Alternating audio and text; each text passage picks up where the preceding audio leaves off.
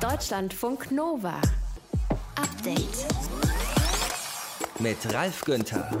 Die Partei Die Linke ist seit dem Wochenende schon neu aufgestellt. Von ganz weit links bis, ach ja, wir könnten uns schon vorstellen, bei Grün-Rot-Rot mitzumachen. Ist bei den neuen beiden Vorsitzenden alles dabei. Wir schauen aber gleich in diesem Update-Podcast mal, wie weit links sich die SPD in diesem Bundestagswahljahr aufstellt. Ab heute gibt es nämlich einen Entwurf des Wahlprogramms.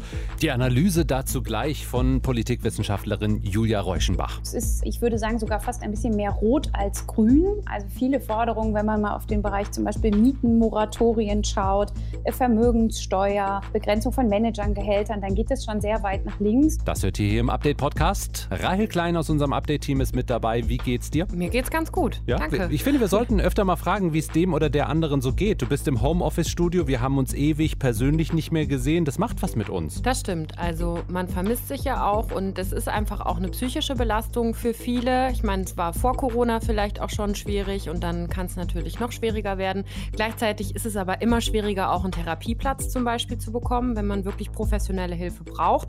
Und deswegen gibt es in vielen Ländern und jetzt auch in Deutschland sogenannte Erste-Hilfe-Programme für psychische Gesundheit. Da kann sich jeder, jede zum Ersthelfer, Ersthelferin für psychische Gesundheit ausbilden lassen. Was man da lernt und wofür das gut ist, habe ich mir mal angeguckt. Wichtiges Thema hört ihr dann gleich hier bei uns im Update-Podcast. Außerdem lasst uns über Drucker reden. Die Dinger, die immer dann nicht funktionieren, wenn man sie am nötigsten braucht. Warum sind Drucker ein Thema? Die Nachfrage nach Druckern ist in der Pandemie anscheinend stark gestiegen. Die einen brauchen ihn für das Homeoffice oder fürs Homeschooling. Andere, die wie ich ihren Drucker hassen, kaufen sich jetzt mal langsam ein ordentliches Gerät, weil sie vielleicht ein bisschen Geld übrig haben und nicht in Urlaub fliegen. Dabei hat unser Reporter gleich gute Tipps, wie ein Drucker möglichst lange überlebt. Wir sollten ihn zum Beispiel immer ausschalten, wenn wir ihn nicht brauchen. Der Druckkopf, der fährt dann auf eine Parkposition wie ein Filzstift, wo Sie die Kappe draufsetzen. Wenn Sie die Kappe draufsetzen, funktioniert der wochenlang. Und genauso ist es beim Drucker auch. Auch das hört ihr hier im Podcast zum Update am 1. März 2021. Danke fürs Klicken, Laden und Hören. Deutschlandfunk Nova. So, zählen wir mal auf. Mehr Steuern auf sehr hohe Einkommen, Vermögenssteuer für sehr Reiche, Mindestlohn von 12 Euro, keine schwarze Null mehr, Tempolimit 130, Hartz IV abschaffen und durch ein Bürgergeld ersetzen. Das alles und noch mehr steht im Entwurf für das Wahlprogramm der SPD für die Bundestagswahl im September in diesem Jahr. Der Parteivorstand hat das Programm vorgelegt. Im Mai soll es ein Parteitag dann noch absegnen bei der SPD. Wir können aber jetzt schon drüber sprechen, oder nicht? Das machen wir mit der Politikwissenschaftlerin Julia Reuschenbach. Grüß dich. Hallo, guten Abend. Julia, den Sozialdemokraten ist immer wieder vorgeworfen worden in den vergangenen Jahren, man wisse gar nicht mehr, wofür sie stehen. Ist das nach diesem Wahlprogramm anders? Naja, ich würde sagen, es ist zumindest der Versuch, das zu ändern. Also es ist einerseits ein sehr wertestarkes Programm, ähm, wenn man die drei großen Schlagworte nimmt, Respekt, Zukunft und Europa. Es ähm, beinhaltet an vielen Stellen auch sehr klare, kernige linke Forderungen, die sicherlich auch eine Abgrenzung in Richtung äh, zur Union darstellen, kombiniert das dann mit klassisch sozialdemokratischen Positionen, die natürlich auch dazugehören und ist in meinen Augen ähm, der Versuch, zwei Dinge zu tun, nämlich einerseits sehr früh, also rund sieben Monate vor der Bundestagswahl, Themen und Inhaltsfelder zu besetzen und auch zu zeigen, man hat Ideen für die Zukunft und ist damit weit vor allen anderen im Grunde auf dem Spielfeld. Und der zweite Aspekt ist, ähm, dass man Kompetenzzuschreibungen gewinnen will, nämlich in den Bereichen, wo WählerInnen in der Vergangenheit der SPD häufig wenig Kompetenz zugeschrieben haben. Und dazu gehört in meinen Augen vor allen Dingen der Bereich Klimapolitik und äh, auch der Bereich Wirtschaftspolitik. Die SPD ist ja aber generell sehr früh dabei bei dieser Wahl, hatte auch den ersten Kanzlerkandidaten mit Olaf Scholz. Was hat dich jetzt bei diesem Wahlprogrammentwurf, ist es ja erstmal, am meisten überrascht heute? Also ganz besonders überrascht haben mich zwei Dinge, nämlich dass zum einen die SPD einen sehr starken Akzent auf das Thema Klimaschutz setzt. Hm. Da ist es natürlich so, es gab schon immer eine Klimapartei in Deutschland mit den Grünen und es ist immer gefährlich, jemand anderem sozusagen das ureigenste Revier streitig machen zu wollen, weil WählerInnen häufig dann eben doch das Original wählen, äh, wenn man das mal so formuliert. Aber das tun sie also ja alle, ne? Die Union hat ja auch durchaus grüne Themen mittlerweile. Genau, man, man muss im Grunde natürlich als Partei, die in diesem Jahr zur Bundestagswahl antritt, Antworten auf diese Fragen haben. Aber äh, es ist eben auch die Frage, wie stark stellt man es ins Zentrum der eigenen Arbeit. Und hm. was ich hingegen vermisse, ist zum Beispiel das Thema Bildung, das jetzt bei den von der SPD sogenannten Zukunftsmissionen tatsächlich vorrangig im Bereich Digitales auftaucht, bei dem ich aber von der SPD im Wahlprogramm jetzt doch deutlich mehr, auch schon sozusagen auf den ersten fünf Seiten erwartet hätte, gerade unter den klassisch sozialdemokratischen Themen soziale Gerechtigkeit und Chancengerechtigkeit. Eine Positionierung einer Partei ist ja aber nicht nur das, also die Positionierung für die Partei selber, sondern auch oft eine Positionierung hin in eine Koalition. Ist dieses Programm schon eine kleine Einladung an die Grünen, auch wenn dort vielleicht Stimmen abgeluchst werden sollen, und die Linke zu einer Koalition? Ja, das äh, kann man schon rauslesen. Also es ist, ähm, ich würde sagen, sogar fast ein bisschen mehr rot als grün. Also viele Forderungen, wenn man mal auf den Bereich zum Beispiel Mietenmoratorien schaut, äh, Vermögenssteuer, und anderes, Begrenzung von Managern, Gehältern, dann geht es schon sehr weit nach links. Und da wird man natürlich auch an Olaf Scholz immer wieder in den nächsten Monaten die Frage stellen, wie sehr vertritt er diese Themen tatsächlich authentisch? Also wie sehr hat er auch diesen Mut, diesen Kurs wirklich, äh, den das Programm jetzt vorgibt, dann beizubehalten in Richtung der Bundestagswahl? Und es ist natürlich, wenn man mal koalitionsstrategisch auf das Parteiensystem schaut, für die SPD ein Stück weit auch ein Dilemma, weil in einer schwarz-grünen Koalition werden sie nicht gebraucht. Eine GroKo, die ja schon 2017 ungewollt war, möchte man natürlich verhindern. Da kann die SPD, das hat sich gezeigt, kaum für sich selber Profit schlagen. Und dann landet man natürlich auch bei einem Linksbündnis Rot-Rot-Grün. Und dafür setzt die SPD mit diesem Programm auf jeden Fall auch Akzente. Politikwissenschaftlerin Julia Reuschenbach über das Wahlprogramm der SPD. Ab heute gibt es einen Entwurf. Der muss dann noch bei einem Parteitag abgesegnet werden. Deutschlandfunk Nova. Update. Da war ich knallhart. Ich habe am Samstag schon die Haare geschnitten bekommen, in der Badewanne sitzend von meiner Freundin. Ja, also ob es jetzt gut aussieht oder nicht, kann ich nicht beurteilen. Es ist halt irgendwie ein bisschen was weg. Viele haben den Run aber mitgemacht auf die Friseursalons. Nach Wochen im Lockdown dürfen seit heute Friseurinnen und Friseure wieder öffnen, denn wir wissen ja, die Würde des Menschen ist unantastbar. Markus Söder von der CSU hat die Öffnung der Salons ja so argumentiert. Es hat was mit Hygiene zu tun und es hat ein bisschen was mit Würde zu tun. Auch der Salon Schnittig in Köln hatte heute bis 19 Uhr offen und Jenny hatte dort einen sehr langen Arbeitstag. Hi Jenny, wie geht's dir? Hi, danke gut. Ja? Alles gut. Mhm. Hast du denn Alles alle schön. Stammkundinnen und Kunden wiedererkannt mit der ganzen Wolle auf dem Kopf? Ja, ich bin da so ein kleines Phänomen. Ich erkenne die Hinterköpfe sogar von hinten so. Es war alles dabei von, ach, es gefällt mir doch so lang und nee, es muss bitte weg und alles okay. Wie war die Kundschaft dann so drauf? Erleichtert? Was haben die Leute so erzählt? Ja, du bist ja wie der Weihnachtsmann, du bist wie das Christkind dann, die freuen sich und äh, ja, die sind einfach dankbar, dass wir wieder so ein Stück weit Normalität geschenkt bekommen haben. Und ja, doch, das ist schon, das geht um die Seele, ne? Ja. Mhm. ja. Äh, Wie Auf viele. Termine hättet ihr heute noch vergeben können? Hm, keine mehr. Also du darfst ja auch nicht vergessen, das Telefon rödelt ununterbrochen. Ja. Du möchtest dir Zeit nehmen, dran zu gehen. Du willst nicht 20 Mal vom Kunden weggehen. Wir möchten auch mal auf Toilette, vielleicht mal unser Brötchen beißen. Ich lasse genügend Zeit dazwischen. Jeder hat seine Quality Time jetzt einfach verdient nach der langen, harten Pause. Und das ist, wir sind ja nicht am Fließband. Ja. Und ich will auch nicht so viele Leute im Salon haben, ne? weil sonst ist es ja gleich eine Geburtstagsparty. Also Aber alles gut. Ihr hättet wahrscheinlich doppelt so viel annehmen können, wenn ihr gewollt hättet. Ihr wollt aber gar nicht. Oder dreimal so viele oder fünfmal so viele. Ja, vielleicht, vielleicht nochmal zehn Leute mehr. Wir sind auch nur zu zweit. Ah, also okay. jeder nochmal fünf Leute mehr. Aber wie gesagt, das ist keine Fließbandarbeit und jeder will auch ein bisschen quatschen.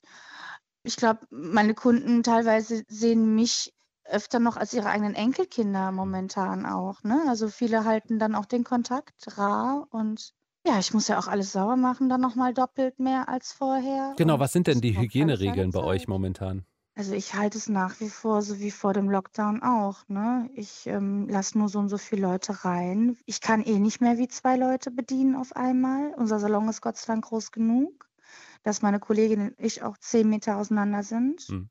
Also selbst wenn sie mal Kontakt hätte mit jemandem, müsste der Laden nicht geschlossen sein, denn ich kann weiter arbeiten, weil ich mit ihren Kunden nichts zu tun habe. Wir wechseln uns ab mit dem Waschbecken. Ergo brauche ich auch keine Plexiglasscheibe. Alles abwaschen, Hände waschen, Hände desinfizieren, bitte eintragen, Haare waschen, nicht ungewaschen schneiden. Und ihr konntet ja, das Wetter hat ja mitgespielt, wahrscheinlich auch die ganze Zeit durchgängig lüften und alles auflassen oder zumindest ein Fenster gekippt lassen. Ja, haben wir eh immer. Ich habe einen Okay. sehr schönen, großen, lichtgefluteten Salon mit kleinem Balkon. Und ja, man kann auch zwischendurch mal sich kurz auf den Balkon setzen bei uns. Hm? Dein Fazit für heute, erster Tag, erschöpft, aber zufrieden? Oh, erschöpft bin ich nicht. Da kenne ich ganz andere Tage. Aber zufrieden bin ich, ja, dass es wieder normal wird, so langsam. Dankeschön, dass Ja. ihr wieder da seid. Danke an euch auch. Es war auf jeden Fall ein Vergnügen heute. Man kommt sich vor wie das Christkind und äh, es ist doch ein bisschen mehr als nur Spitzenschneiden. Es geht wirklich um die Seele und das ist schön so, dass man dann da ein Lächeln auf das Gesicht zaubern kann. Sie sind wieder da, auch im Salon Schnittig in Köln. Jenny, schönen Feierabend. Deutschlandfunk Nova. Update. Je Nordwesten, desto heller. So sieht die Corona-Karte von Deutschland momentan aus. Und am dunkelsten, meist schon lila, sieht es auf der Karte im Grenzgebiet zu Tschechien, ganz im Osten und Südosten aus. Die Bundesländer Bayern und Sachsen, die liegen an der Grenze und müssen schon seit längerem beobachten, dass die Lage im Nachbarland bei ihnen auch zu hohen Inzidenzzahlen führt. Und äh, sie wollen sich jetzt zusammentun. Peter Neuhaus aus den Deutschlandfunk Nova Nachrichten. Die Allianz der Freistaaten, wie sieht die aus? Ja, Bayern und Sachsen haben sich auf eine gemeinsame Strategie verständigt. Die Ministerpräsidenten Markus Söder und Michael Kretschmer haben heute dazu einen Zehn-Punkte-Plan vorgelegt. Zehn Punkte, was steht da alles drin in diesem Plan? Ja, zum Beispiel, dass Tschechien geholfen wird. Das Nachbarland hat aktuell einen Inzidenzwert von fast 770 Neuinfektionen pro 100.000 Einwohner innerhalb einer Woche. Das ist der höchste Wert in Europa. Zum Vergleich, in Deutschland liegt der Inzidenzwert bei knapp 66. Das ist also nicht mal ein Zehntel. Deshalb wollen Sachsen und Bayern aushelfen, zum Beispiel mit Krankenhausbetten für tschechische Patientinnen und Patienten. Aber auch Abschottung ist weiter ein Mittel. Beide Bundesländer bestehen darauf, dass es bei den Grenzkontrollen zu Tschechien bleibt. Wenn sich dieser Tage zwei große Bundesländer zusammentun, dann ist das ja auch insofern interessant, weil übermorgen die nächsten Bund-Länder-Beratungen, die Gespräche mit Kanzlerin Merkel anstehen. Was können wir da heute schon draus ablesen? Ja, dass das Thema Impfen wohl ganz äh, oben auf der Liste stehen wird. Da gibt es aus Bayern und Sachsen die Forderung, auch mal von den Empfehlungen der Impfkommission abzuweichen. Sachsens Ministerpräsident Kretschmer hat da den Vogtlandkreis genannt. Aktueller Inzidenzwert 230, deutschlandweit zurzeit der sechsthöchste Wert. Mein Wunsch wäre, dass wir sehr schnell äh, dazu kommen, in dieser besonders betroffenen Region des Vogtlands Angebote zu machen für alle Erwachsenen über 18 Jahre. Also da ist die Forderung der beiden Bundesländer mehr Impfstoff für Hotspots. Anders sei das sonst nicht in den Griff zu kriegen. Impfen und testen und das so viel wie möglich. So hoffen Sachsen und Bayern auf bessere Zeiten im Dreiländereck mit Tschechien. Schauen wir mal auf äh, die gesamtdeutsche Lage. Gab es auch Vorschläge, was sich beim Impfen ändern könnte? Äh, ja, da machen Bayern und Sachsen Druck, was das Tempo angeht. Die Forderung kam ja schon häufiger von verschiedenen Politikerinnen und Politikern in den letzten Tagen, dass kein Impfstoff liegen bleiben dürfe. Markus Söder wurde heute etwas konkreter. Er sagt, dass Ärztinnen und Ärzte schneller eingebunden werden sollten. Neben den Impfzentren über die Ärzte, das heißt über Hausärzte, über Betriebsärzte. Dort können ganze Betriebe geimpft werden, übrigens auch deren Familien. Und natürlich auch über Schulärzte, was ich sehr sinnvoll halte, um zumindest bei den älteren Schülern, wo der Impfstoff empfohlen ist, das Ganze zu machen. Ja, da gab es aber auch schon gleich einen kleinen Dämpfer aus dem Bundesgesundheitsministerium. Änderungen der Strategie sind generell erstmal nicht in Sicht. Da hat ein Sprecher gesagt, es bleibe dabei, den Impfstoff entsprechend der Bevölkerungszahl an die Bundesländer zu verteilen. Wurde denn auch was gesagt zu möglichen Lockerungen, die jetzt anstehen könnten? Ja, da sind beide Sachsen und Bayern sehr zurückhaltend. Söder hat gewarnt, es dürfe keinen Öffnungsrausch geben und keinen Blindflug in die dritte Welle, so hat es äh, formuliert. Auch äh, Kretschmer meinte, es könne nur um kleine Öffnungsschritte gehen. Also von den beiden Ministerpräsidenten ist wohl übermorgen nicht zu erwarten, dass sie bei möglichen Lockerungen Druck machen werden. Sachsen und Bayern stimmen sich ab in der Corona-Krise. Hintergrund ist die dramatische Lage im gemeinsamen Nachbarland Tschechien. Infos dazu von Peter Neuhaus aus den Deutschlandfunk Nova Nachrichten. Deutschlandfunk Nova. Update. Jeder und jede Vierte in Deutschland ist laut dem Institut für seelische Gesundheit innerhalb eines Jahres von einer psychischen Störung betroffen. Das können Depressionen sein oder auch Angststörungen zum Beispiel. Expertinnen und Experten sagen, äh, dass der Bedarf an psychotherapeutischer Behandlung durch die Corona-Krise ansteigt. Gleichzeitig gibt es aber zu wenig kassenfinanzierte Therapieplätze. Oft müssen Betroffene monatelang auf einen Platz da warten. Und um die Zeit bis zu einer Therapie zu überbrücken, gibt es das sogenannte sogenannte Mental Health First Aid Programm, kurz MHFA. Rahel Klein aus dem Deutschlandfunk Nova Team hat sich das für uns genauer angeschaut. Rahel, also einen normalen Erste-Hilfe-Kurs, den kennen wir, haben wir wahrscheinlich auch irgendwie mal für einen Führerschein gemacht oder so. Aber was genau ist ein Erste-Hilfe-Programm für psychische Gesundheit? Das ist ein Programm, das ist ursprünglich im Jahr 2000 in Australien entstanden und zwar auch nach dem Leitbild der Ersten Hilfe für körperliche Erkrankungen, also diesen Erste-Hilfe-Kurs, den wir vielleicht mal gemacht haben. Und in diesem Programm hier lernst du in Kursen, wie du einer Person mit psychischen Gesundheitsproblemen beistehen kannst, bis professionelle Hilfe dann eben verfügbar ist. Da wirst du also zum Ersthelfer, zur Ersthelferin für psychische Erkrankungen ausgebildet. Und dieses Konzept wird mittlerweile weltweit angewandt, ist in Deutschland aber noch nicht so bekannt. Hier kannst du solche Kurse auch erst seit November letzten Jahres buchen. Und da ist das Zentralinstitut für seelische Gesundheit in Mannheim ähm, federführend. Die leiten eben dieses gemeinnützige Projekt. Okay, und was lernen wir in so einem Erste-Hilfe-Kurs für psychische Gesundheit? Das ist ein Kurs, der geht insgesamt zwölf Stunden lang. Das sind dann so vier Module. Du lernst ernstbar Basiswissen zu den wichtigsten psychischen Störungen, die es gibt. Du lernst die Symptome, die Anzeichen kennen, woran man eine psychische Erkrankung erkennt. Und dann lernst du, die richtigen Worte zu finden, die richtigen Fragen zu formulieren, um jemanden auch auf das Thema anzusprechen. Das ist ja ein ganz schwieriges äh, Thema oft. Ein Beispiel hat mir da Michael Deutschle genannt. Der leitet das Programm gemeinsam mit zwei Kolleginnen. Ich glaube, die meisten Menschen würden erstmal fragen, wie geht es dir? Und würden dann den Ersthelfenden den Satz nahelegen, ich mache mir Sorgen um dich, weil ich beobachte und dann kommt sozusagen, was ich beobachte, dass du so zurückgezogen bist, dass du so ängstlich oder angespannt wirkst. Also mit einer Ich-Botschaft und einer Beobachtung auf den Betroffenen zugehen.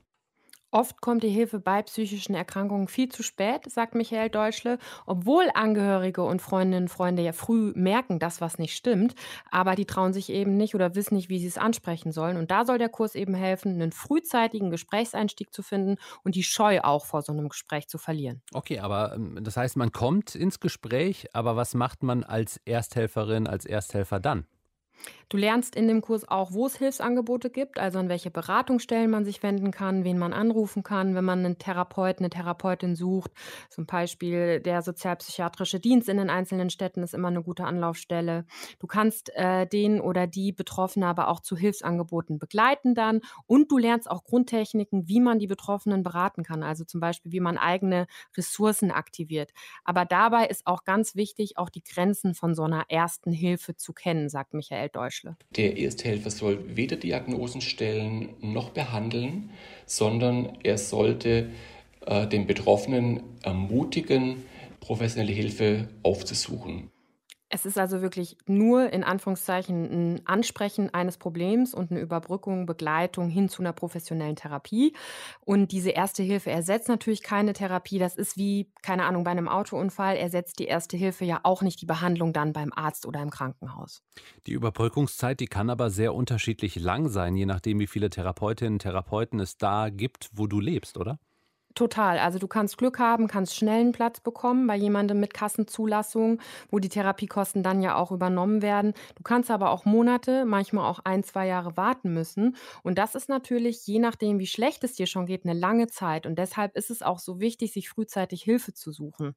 Berlin hat eine sehr gute Therapeutendichte. Da gibt es 72 Therapeutinnen und Therapeuten auf 100.000 Einwohner. Das ist die höchste Dichte an Therapeuten. Hamburg ist da an Platz zwei und die wenigsten Therapeuten TherapeutInnen gibt es in Sachsen-Anhalt, da kommen auf 100.000 Einwohner nur 22. Auch Brandenburg, Thüringen ist das Verhältnis ähnlich schlecht. Also da gibt es auch ein ganz starkes Stadt-Land-Gefälle. Du hast gesagt, frühzeitig Hilfe suchen, das sei ganz wichtig. Kann sich jeder oder jede zum Ersthelfer für psychische Gesundheit ausbilden lassen, damit es mehr Hilfe gibt, flächendeckend? Ja, das richtet sich an alle. Ähm, das machen bisher oft Freundinnen oder Angehörige von Betroffenen, die schon für das Thema sensibilisiert sind.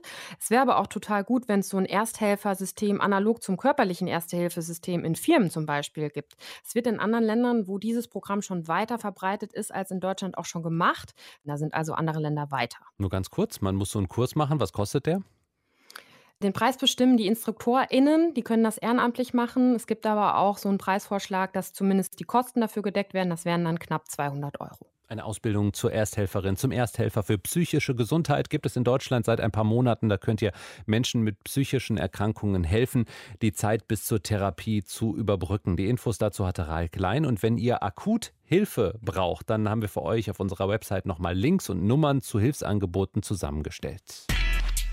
Deutschlandfunk Nova. Update. Knapp 4 Milliarden US-Dollar sollten zusammenkommen für die Bevölkerung im Jemen. Das ist das erklärte Ziel der Vereinten Nationen bei der Geberkonferenz heute in dem Land im Mittleren Osten. Da herrscht ja seit Jahren ein schlimmer Krieg zwischen schiitischen Rebellen und einem Militärbündnis, das von Saudi-Arabien angeführt wird. US-Präsident Biden, Joe Biden, hat ja angekündigt, keine relevanten Waffenverkäufe mehr an die saudischen Verbündeten zu genehmigen. Die gegnerischen Houthi-Rebellen, die haben darauf prompt mit militärischen Angriffen im Norden des Landes reagiert. Und wir sprechen jetzt über die humanitäre und politische Situation im Jemen mit unserem Korrespondenten Klaus Remmer in unserem Hauptstadtstudio. Klaus, also die Vereinten Nationen, die waren ja davor, dass dieses Jahr im Jemen 400.000 Kinder verhungern könnten. Wie sieht denn die humanitäre Lage in dem Land momentan aus? Ja, genau so, wie diese Warnung klingt. Katastrophal, verheerend, apokalyptisch fast. Also es gibt eigentlich äh, keine Worte, die die humanitäre Krise übertreiben könnten im Jemen. Das hat Antonio Guterres gleich zu Beginn der heutigen Geberkonferenz gesagt. Und äh, das ist wohl so. Wenn 20 Millionen Menschen von 30 Millionen auf humanitäre Hilfe angewiesen sind und eine flächendeckende Hungersnot befürchtet wird, und dazu einfach Faktoren kommen, wo man denkt, was kann eigentlich noch passieren? Da gibt es äh, natürlich die Folgen der heftigen Kämpfe. Es gibt Cholera und Polio-Ausbrüche. Es gibt eine Heuschreckenplage und dazu kommt jetzt eine hohe Pandemie-Dunkelziffer. Jedes für sich genommen wäre ein Ereignis, das vermutlich die Versorgung im Jemen gefährden würde. Alles zusammen äh, führt zu einer Mischung, wie ich sie beschrieben habe und vor der gewarnt wird, dass sie eben tödlich sein kann für eine ganze Generation. Nach äh, Joe Bidens Aussage über mehr diplomatische als militärische Bemühungen im Jemen sind die Houthi-Rebellen stärker aktiv als vorher. De facto sind die Houthi im Norden des Landes eigentlich schon an der Macht. Wie sieht es denn aktuell mit Kampfhandlungen aus? Ja, das ist so. Sie kontrollieren die Hauptstadt, sie kontrollieren den Norden des Landes, wie du sagst. Sie kontrollieren vor allen Dingen Gegenden, in denen etwa 70 bis 80 Prozent der Bevölkerung im Jemen leben. Insofern wähnt man sich nahe einer militärischen Lösung. Dieses offensive Vorgehen der Houthi-Milizen, das ist nicht erst seit dem Amtsantritt von Joe Biden so. Es war nach der Intervention 2015 durch diese Koalition angeführt von Saudi-Arabien so, dass diese Koalition in der Oberhand war. Das hatte sich aber bereits gedreht. Nur wenn Biden eben Saudi-Arabien hier die militärische, auch die politische Unterstützung für diesen Krieg entzogen hat und gleichzeitig die Houthis von der Terrorliste der USA gestrichen hat, dann war das ein Move, sage ich mal, der Verhandlungen erleichtern sollte. Das Gegenteil ist geschehen. Die Houthis haben das als eine schwache Position interpretiert. Und die Kämpfe, die sind im Moment umso heftiger. Hm. Jetzt äh, wird ja auch schon verhandelt, die Vereinten Nationen verhandeln direkt mit den Houthi um einen Öltanker vor der Küste des Jemen, um ihn inspizieren zu dürfen. Was hat es damit auf sich? Ja, wird wenig drüber geschrieben, hat in, dem, in der letzten Jahreshälfte, im vergangenen Jahr mal Schlagzeilen gemacht. Vor der Küste Jemens liegt ein Tanker, ein Supertanker mit dem Namen Safer, sicherer. Der ist äh, seit Jahren nicht mehr inspiziert worden. Der ist alt, der rottet da vor sich hin. Der wurde in Zeiten, als noch Öl exportiert wurde, als Verladeplattform genutzt vor 2015. Das Problem ist, in diesem Schiff äh, lagern über eine Million Barrel Rohöl Und man weiß seit Mai vergangenen Jahres, dass dieses Schiff leckt. Nicht das Öl ins Meer dringt, aber Wasser ist ins Schiff geraten. Das hat man notdürftig geflickt. Die UN wollen dringend Zugang zu diesem Schiff, um äh, die Wahrscheinlichkeit einer Katastrophe auszuloten, denn das wäre eine, die alles bisher Dagewesene in den Schatten stellt. Erinnern wir uns 89 die Exxon Valdez, möglicherweise als Name noch vielen in Erinnerung. Ein Viertel des Öls ist damals in Alaska ausgelaufen und das galt schon als schlimmste Umweltkatastrophe. Das Ergebnis der Geberkonferenz, was will denn jetzt zum Beispiel Deutschland für die Menschen im Jemen beisteuern? Na, Heiko Maas hat in seiner kurzen Ansprache nochmal klargemacht, dass Deutschland schon zu den Ländern gehört, die am meisten gegeben haben, aber die Hilfe noch einmal aufstocken. In diesem Jahr sollen es 200 Millionen sein. Und interessant, man hat das Ganze auch möglichst früh zur Verfügung gestellt. 146 Millionen davon sind bereit äh, zur Verfügung gestellt durch Umsetzungspartner wie Nichtregierungsorganisationen, aber auch das Welternährungsprogramm. Und andere Länder sind in der Geberkonferenz nachgezogen. Man muss ehrlicherweise sagen, der Finanzbedarf ist so hoch wie nie. Und schon im letzten Jahr wurde er nur zur Hälfte gedeckt. Die Pandemie kommt dazu, die Wirtschaftssorgen vieler Länder. Also es besteht die Befürchtung, dass hier ein Minderbetrag zusammenkommt. Deutschlandfunk Nova-Korrespondent Klaus Remme im Berliner Hauptstadtstudio mit dem Blick auf die humanitäre Katastrophe im Jemen. Heute ist UN-Geberkonferenz. Deutschlandfunk Nova. Update. Seit November ist das schon so. Tintenstrahldruckerschnäppchen sind kaum noch zu finden. Die Nachfrage ist so hoch, dass es für bestimmte Geräte scheinbar knapp wird im Handel. Der Druckerhersteller HP, also Hewlett Packard, berichtet zum Beispiel von längeren Lieferzeiten. Manche Produkte gibt es gar nicht von HP. Wer genauer hinschaut, sieht, es sind nicht alle Modelle gleichermaßen betroffen. Laserdrucker zum Beispiel sind momentan noch genug da, aber Tintenstrahldrucker scheinen sehr beliebt zu sein dieser Tage. Könnte es sein, dass die Corona-Krise uns nicht nur Drucker kaufen lässt, weil wir sie jetzt offensichtlich brauchen für Homeschooling oder Homeoffice, äh, sondern dass sie uns vielleicht auch dabei hilft, generell besser umzugehen mit unserem Drucker? Stefan Beuting, unser Deutscher Funk Nova Reporter, ist dem nachgegangen. Wie schön, dass so vieles mittlerweile digital geht. Aber wenn dann doch mal was aufs Papier soll, dann wird es problematisch. Und das gerade jetzt, wo Drucker und Tinte so knapp sind. Ein Anschreiben, was dann noch schnell in Time raus muss, dann musst du doch mal drucken. Mein Freund und Nachbar Ruben am Samstag. Ja, bei meinem Drucker sind die Druckerpatronen unheimlich teuer. Dann hast du so vier Farben und zweimal schwarz und eine schwarze war leer und nichts geht mehr. Das Beste daran, ich konnte helfen. Dank Laserdrucker. Ich habe mir vor einigen Jahren so ein schwarz-weißes Lasertrümmer gekauft mit Scanner, der druckt und druckt und druckt. Absolut krisenfest.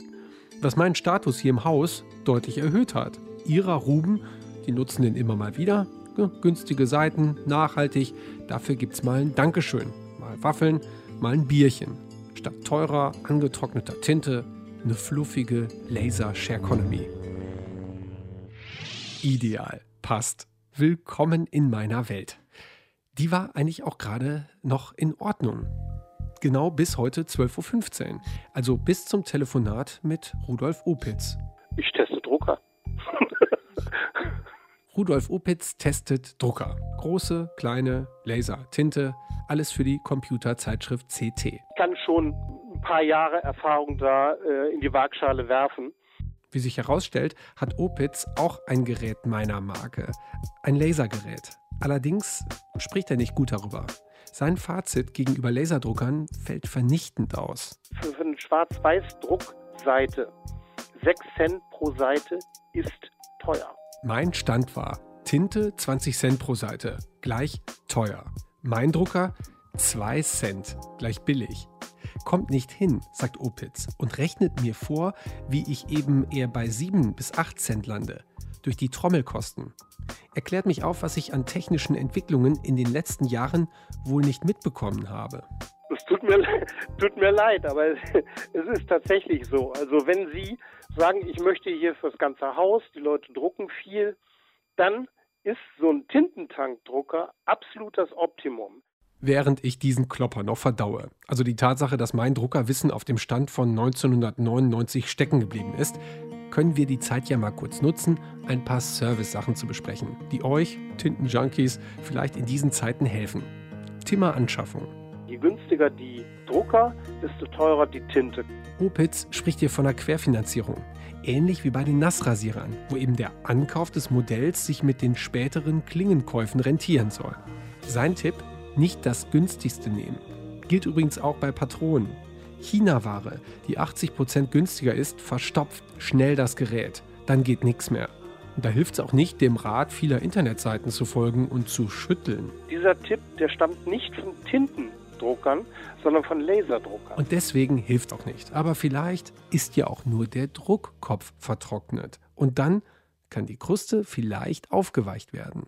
Wasserbad 60 Grad, dann die Patrone vorsichtig, nur mit dem Druckkopf allerdings nur den Druckkopf. Nur den Druckkopf ins Wasser und dann mit einem fusselfreien Tuch abtupfen. Bitte nicht reiben, sondern nur drauflegen, sodass die Tinte so ein bisschen in das äh, Tempotuch gezogen wird. Und dann wäre da noch Opitz wichtigster Tipp.